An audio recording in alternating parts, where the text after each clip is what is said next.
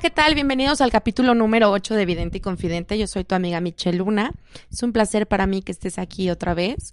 Y vamos a hablar de confidente a confidente y de vidente porque no la vimos venir y entonces tuvimos que aprender. Y en el capítulo del día de hoy vamos a hablar sobre la muerte. La muerte en general es algo trágico, pero así lo hemos visto. ¿Por qué? Porque todo en la vida es un renacer. Nada es para siempre. Inclusive las estaciones del año tienen un principio y un final. Hay inviernos más fríos que otros y todo va cambiando, toda la naturaleza va en transición. Y nosotros, como seres humanos, parte de la naturaleza, tenemos que aceptar este proceso de final, de terminación. Y diciendo que nuestra cultura está muy específico en que queremos que todo sea para siempre, que todo dure, que todo sea eh, igual. Y para que tú tengas un crecimiento como en la naturaleza que va cambiando, que el árbol va creciendo y va cayendo las hojas para después tener flores, para después tener frutos, tenemos que aprender a que las cosas finalizan. Y algo que tenemos súper seguro a la hora de nacer es que vamos a morir. Todos tenemos una hora. Todos, absolutamente todos. Nadie será eterno. Todos tenemos una hora en que terminará nuestra existencia en este plano, en el que terminará nuestra, nuestro día a día, a lo mejor los que tienen depresión o alguna enfermedad, su sufrimiento, a lo mejor los que viven muy contentos, también terminará esa felicidad. Entonces lo único que debemos aprender es afrontar la muerte o la terminación de algo. La muerte de una relación, la muerte de un familiar, la muerte de un trabajo, la muerte de un sueño, la muerte a lo mejor hasta de una planta en tu jardín. Por ahí yo eh, leía el otro día El Camino de las Lágrimas de Jorge Bucay y dice, perdemos hasta el pelo. Todo en esta vida se trata de perder, de ir dejando cosas en nuestro camino, pero cosas que van formando nuestra vida, nuestro camino de vida. Entonces, aquí quiero hablar un poco cómo afrontar la muerte, primero, hay distintas maneras de verla, dependiendo mucho de tus ideologías religiosas, dependiendo mucho de tu cultura, de tu, de tu lugar en donde te desenvuelves, etcétera. Influye muchísimo la forma de visualizar la muerte. Pero algo que sí es muy cierto es que seas de donde seas y creas en lo que creas, la muerte es dolorosa. El final es doloroso. Y el dolor es inevitable. Por ahí dicen, el dolor es inevitable, el sufrimiento ya es opcional. No. Yo creo que el dolor y el sufrimiento son inevitables. Lo único que puedes hacer es ver cuánto tiempo duras en ese dolor y en ese sufrimiento y cómo lo manejas. ¿Cómo dejas que eso se apodere de tu vida o dejas que eso haga que crezcas en tu vida? El chiste aquí es crecer, avanzar. ¿Avanzar a dónde? A un lugar, a una realización por ejemplo, yo lo veo así, como en una semana, avanzar de un lugar de dolor al finalizar la semana a un, lugar de, ok, ¿por qué me dolió? ¿Quién soy? ¿Qué he hecho? ¿Qué no hice? ¿Qué hice? Sobre todo cuando hay la muerte de un familiar, existen muchísimas, muchísimas culpas.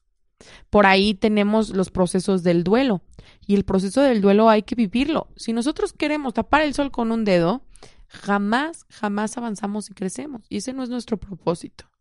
Todos tenemos el propósito de querer estar bien. Creo que ahora nuestra cultura siempre te dice, busca el estar bien. No es que antes las, las generaciones pasadas fueran conformistas para nada. Simplemente nosotros ahora, con tanta información, tenemos el deber de utilizarlo para nuestro beneficio y para nuestro crecimiento. Entonces, si ahora hay tantos estudios en la psicología, en la psiquiatría, en la medicina, en la espiritualidad, etcétera, que te ayudan a superar una muerte o una pérdida. Ahora, ¿por qué lo manejamos así si lo único que tenemos cierto en esta vida es que vamos a morir?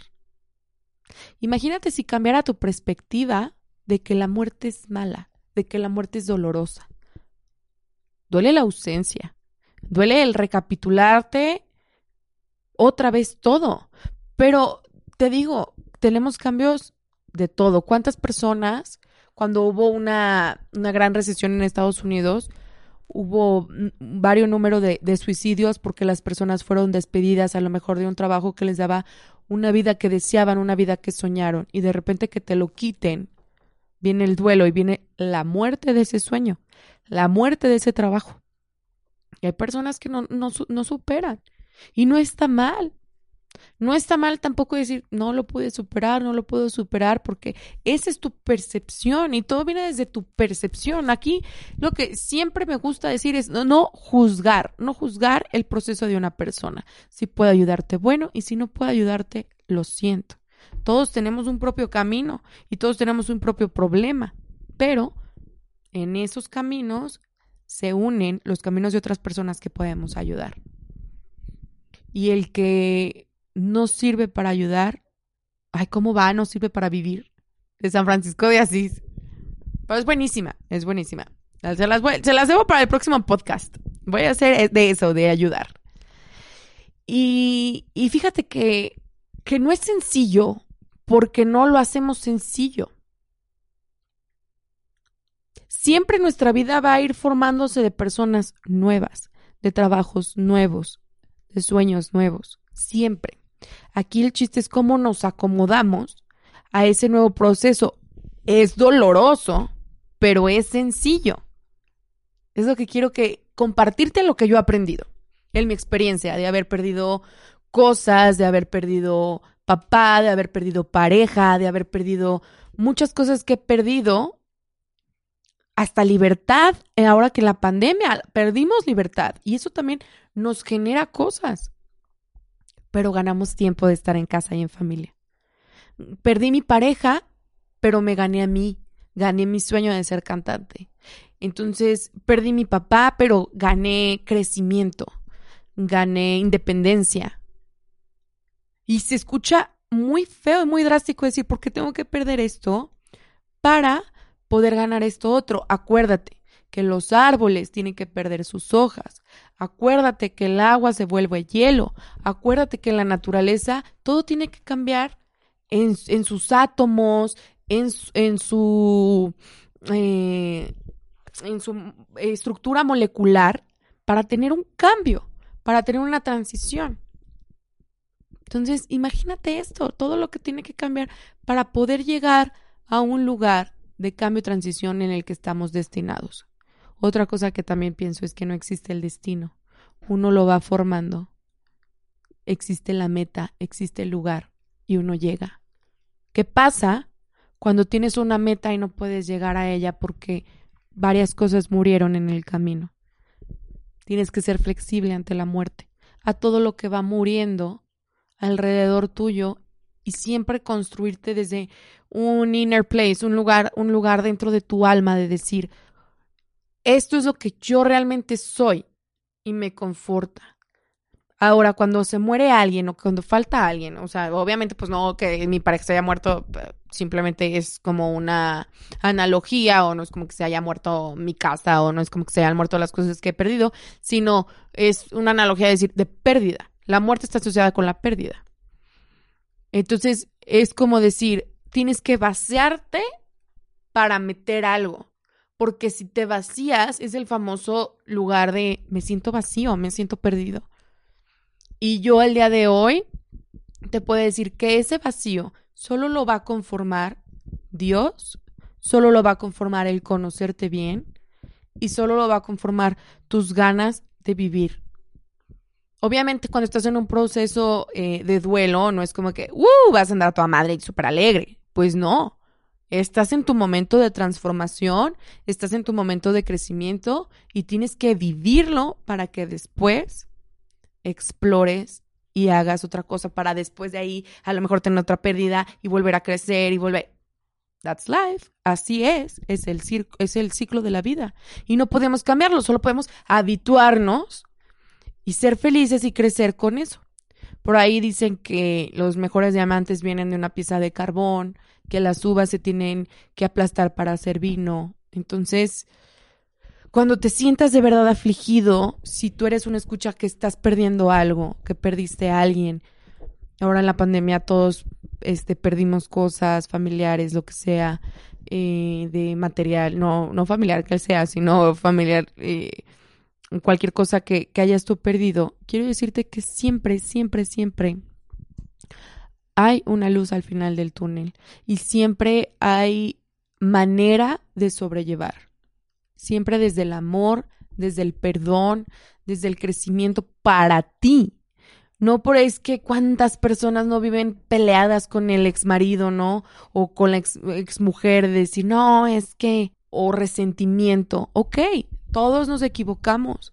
Todo que si me puso el cuerno, que si esto, o que si mi papá eh, hacía esto o el otro. Todos somos seres humanos, todos nos equivocamos y no debemos de juzgar, debemos manejar el perdón para ti la otra persona vivirá su sufrimiento, vivirá sus cosas o, bueno, las personas que ya murieron, que ya trascendieron, ya no puedes juzgarlas ni vivir ahí. O añorando, ¿no? También vivimos desde la añoranza. Ok, un día de, ay, de decir, no manches, pues sí, tal persona, por ejemplo, yo te, yo te lo hablo de la, en la parte de, de la pérdida de papá, obviamente existe añoranza en el día que me case o el día que me gradué, hacen falta, la ausencia está tangible, pero el dolor, el dolor ya disminuyó, ya lo calmaste, ya te vaciaste de algo para llenarte de algo más. Entonces, obviamente en, en el proceso de tu vida vas a estar perdiendo muchísimas cosas. Y, y pienso mucho en esos abuelitos que se quedan uno solito, que muere el otro y me viene mucho a la mente un poema de Víctor Hugo que se llama este Me estoy volviendo viejo, poniéndome viejo. Les voy a leer un pequeño fragmento. Dice, Te estás volviendo viejo, me dijeron. Has dejado de ser tú, te estás volviendo amargado y solitario. No, respondí. No me estoy volviendo viejo, me estoy volviendo sabio. He dejado de ser lo que otros agrada para convertirme en lo que a mí me agrada ser. He dejado de buscar la aceptación de los demás para aceptarme a mí mismo. He dejado tras de mí los espejos mentirosos que engañan sin piedad. No, no me estoy volviendo viejo, me estoy volviendo asertivo, selectivo de lugares, personas, costumbres e ideologías. He dejado ir apegos, dolores innecesarios, personas, almas y corazones. No es por amargura, es simplemente por salud. Y pienso mucho en estos abuelitos que, que se quedan solos y cómo tienen que recapitular toda su vida. Imagínate 60, 50 años con una persona durmiendo en tu cama, eh, desayunando diario contigo, haciendo toda una rutina. Y tener que volver a una rutina a esa edad. Y digo, qué maravilla, qué maravilla poder después de leer este, este poema me cambió el chip, decir, qué maravilla siempre poder y tener el tiempo, y tener el tiempo de volver a reconstruirte, de volver a buscar personas que hagan vibrar tu alma, que te hagan sonreír, de personas que te hagan estremecerte. Porque para el amor no hay edad, imagínate, que nos diera, o sea, tenemos que romper estos paradigmas sociales de que no, es que tienes que casarte a tal edad, tienes que... No, no, no. Para el amor no hay edad. Y para lo que no hay tiempo tampoco es para la muerte. Y son cosas que tenemos que ir aceptando que la muerte nos va a topar y nos va a llegar a todos, y que la muerte llega a todo, a la naturaleza, a los proyectos, a todo. Y hay que aceptarla y hay que afrontarla buscando cosas, como dice el poema de Víctor Hugo, buscando cosas asertivas, selectivas, sanas. Y, y no para todos es lo mismo lo sano. A lo mejor para mí lo más sano es estar sola, porque me gusta de veras, pero me gusta porque ya exploré y porque ya vi y porque ya supe, pero hay personas que no, o que están destinadas a encontrar una pareja.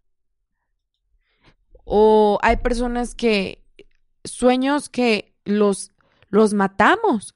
Uno mismo mata sus sueños. Estos no tenían por qué morir y uno lo mata. Ahí está la, la muerte inalcanzable y, tangible nosotros de decir, aquí está la muerte, esto tiene que morir. ¿Por qué?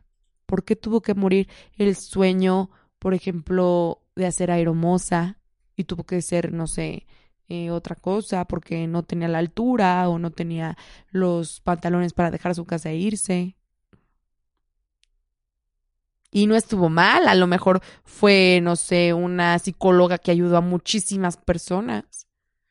De donde vaya agarrando nuestro camino, que vayamos ayudando a nuestra sociedad a ser mejores, a ser más pensantes, a a sentir, no mejores de, ¡Woo! Todos somos súper felices y todos somos súper alegres, ¿no?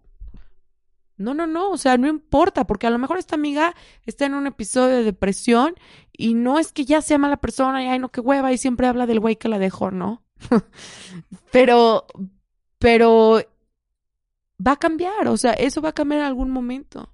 Y si puedo ayudarla a que encuentre su esencia, y si puedo ayudarla a que se sienta mejor, y si puedo ayudarla a que saque una carcajada, lo puedo hacer. Porque todos, al final de cuenta, tenemos un camino de pérdidas. Bueno, hay estrés hasta, por ejemplo, pérdida del billete, ¿no? A mí me pasaba muchísimo que mi mamá me daba, toma, 100 pesos para toda la semana, ¿no?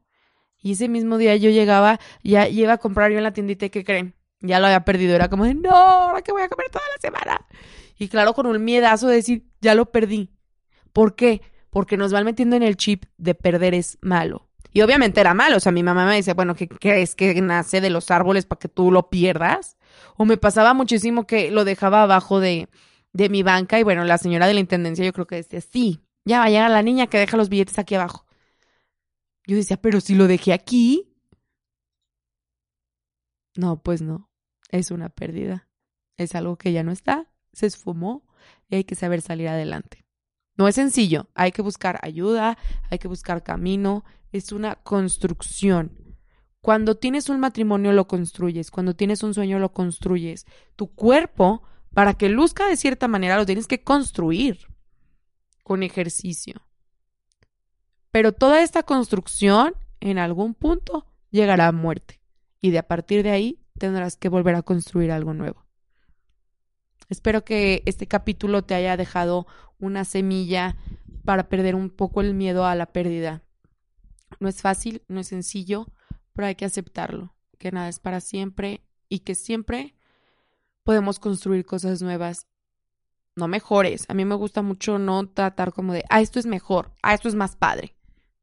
Simplemente es, está. Si ya no está esto, está esto otro. No es que sea mejor, sino que está. Ojalá que a mí muchas veces tengo como la muletilla de ojalá, ojalá. Perdonen, escuchas, pero estoy mejorando para ustedes. Muchas veces me, me costaba trabajo entender el perder y volver a recapitular todo perder, recapitular, perder, es una estira y afloja que a lo mejor desequilibra tu estado emocional. Entonces hay que buscar mucho la estabilidad emocional. ¿Qué te lo da la estabilidad emocional? Conocer y no pensar siempre el mejor. Tengo que ser mejor. Un terapeuta hace unos años me decía, ¿por qué siempre tiene que ser algo mejor? Algo más chingón, algo... No, es. Ni, por ejemplo, es que te amo muchísimo. ¿Por qué muchísimo? Te amo, con lo que la palabra lo conlleve. Siempre buscamos la exageración o la, exorbitación de las cosas, ¿no? Que sea boom, geniales. Es que soy la más seguida en Instagram, soy el mejor, soy el mejor, soy el mejor, soy el mejor. ¿Por? ¿Por qué? Porque no simplemente ser.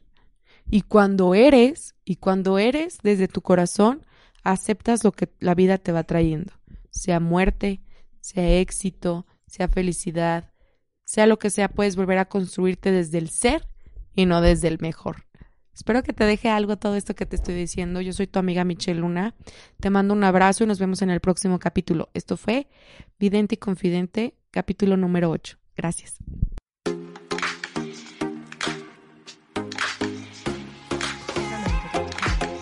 Esto es una producción de Excellence Podcast. Si te gustó, por favor califícanos con 5 estrellas y dile a quien más confianza le tengas que se suscriba. Estamos disponibles como Excellence Radio en Spotify, Apple Podcasts, iBox y YouTube. así como en exonsradio.com. Comparte.